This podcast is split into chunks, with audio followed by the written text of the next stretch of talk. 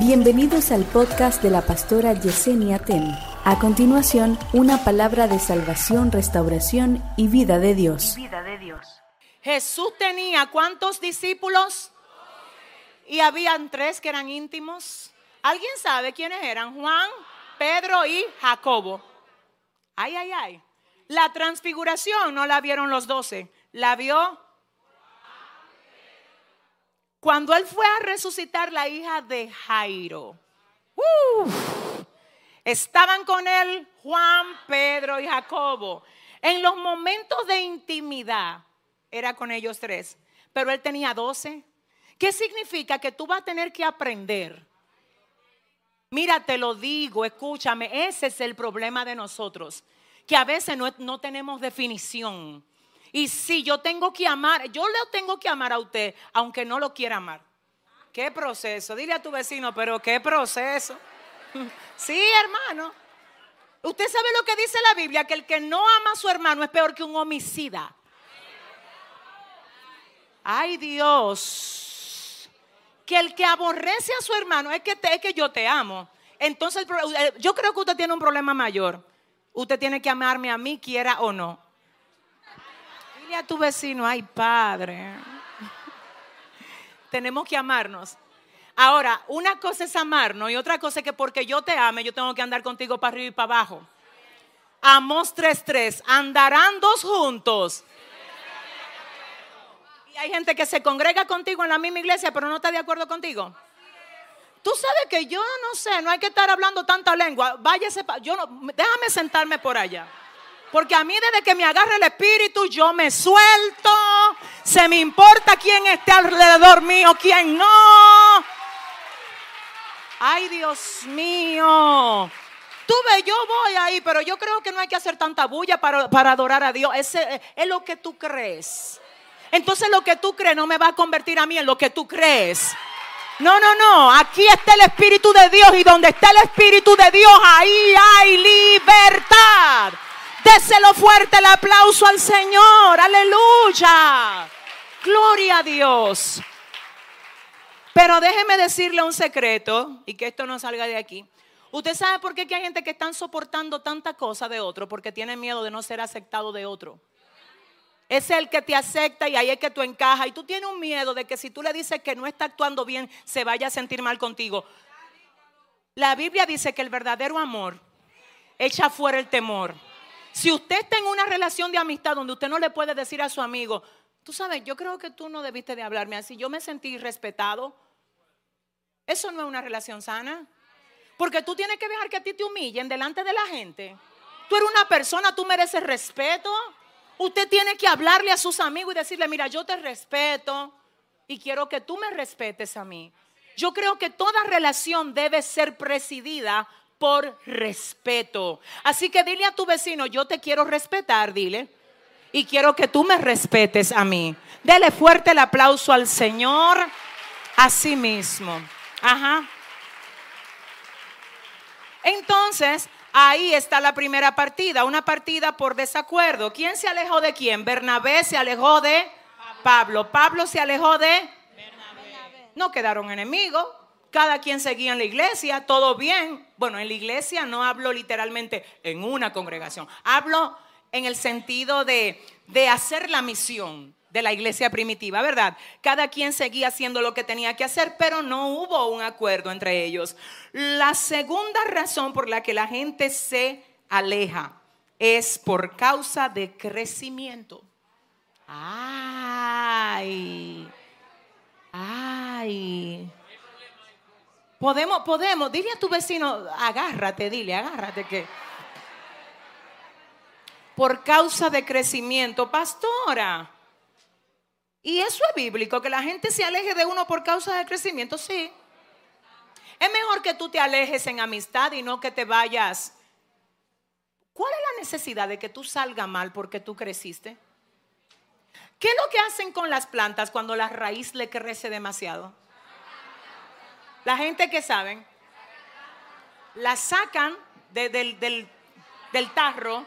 ¿Qué va a pasar si tú no la sacas de ese tarro? Va a romper y tiene que moverla para tras, trasplantar, la verdad. Ok. Entonces, en esa dirección te voy a mostrar por la palabra. Yo creo que Dios nos ama tanto que nos está dando medicina preventiva.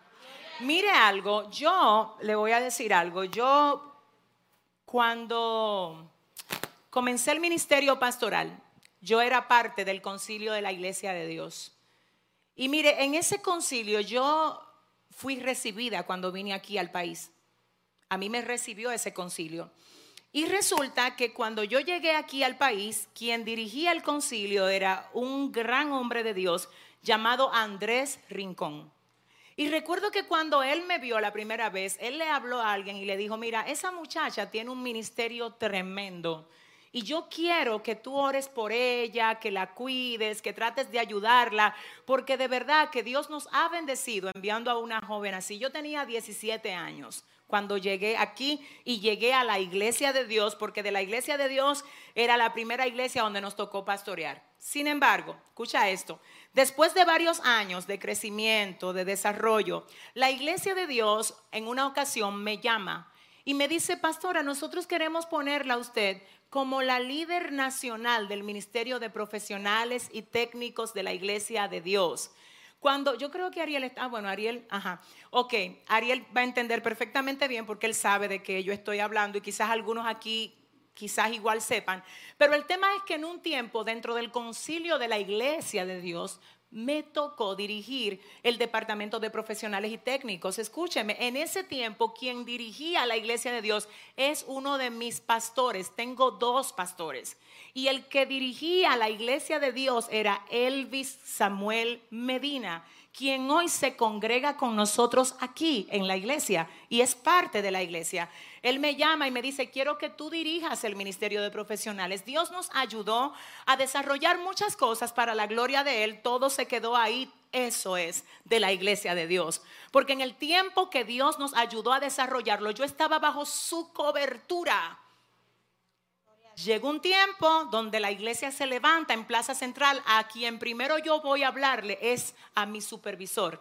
Y yo le dije, Dios me mandó a levantar a una iglesia, yo quiero su cobertura. Y él me dijo, tú tienes mi cobertura. Pero ¿qué pasa con eso? Luego de un tiempo, la iglesia de Dios tuvo otra persona que la dirigió. Y los, a ver, ¿cómo le llamo a esto? Los términos de ellos no eran exactamente lo que nosotros podíamos cubrir. Y yo hablo con mi pastor y le explico la situación y él me dijo, Dios está contigo, pero hazlo bien. Lo que tú vas a hacer, hazlo bien. Yo doy gloria a Dios por los años que la iglesia de Dios me ayudó, me formó. Pero ahora nosotros estamos dándole cobertura a otras iglesias. Amén. Si usted le va a dar el aplauso, ¿Usted está entendiendo?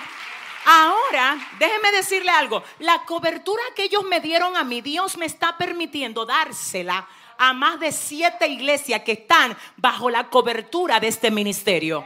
¿Y sabes quién me apoya en primer orden? Uno que fue obispo de la iglesia de Dios. Que ahora no solo que me apoya, sino que también es parte de soplo de vida. Es que no tenemos que quedarnos mal. Es que si tú creciste, yo te tengo que apoyar. ¿Por qué hacerlo mal?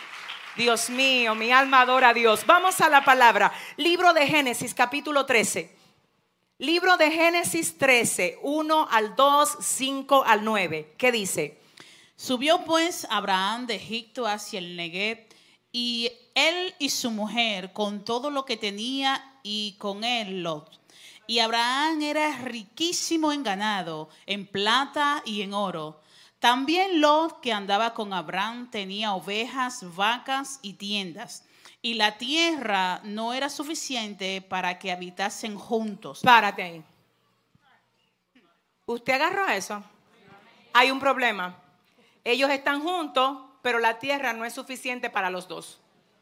Ellos están juntos, pero la tierra no era suficiente para que habitasen juntos. ¿Por qué, Cristina?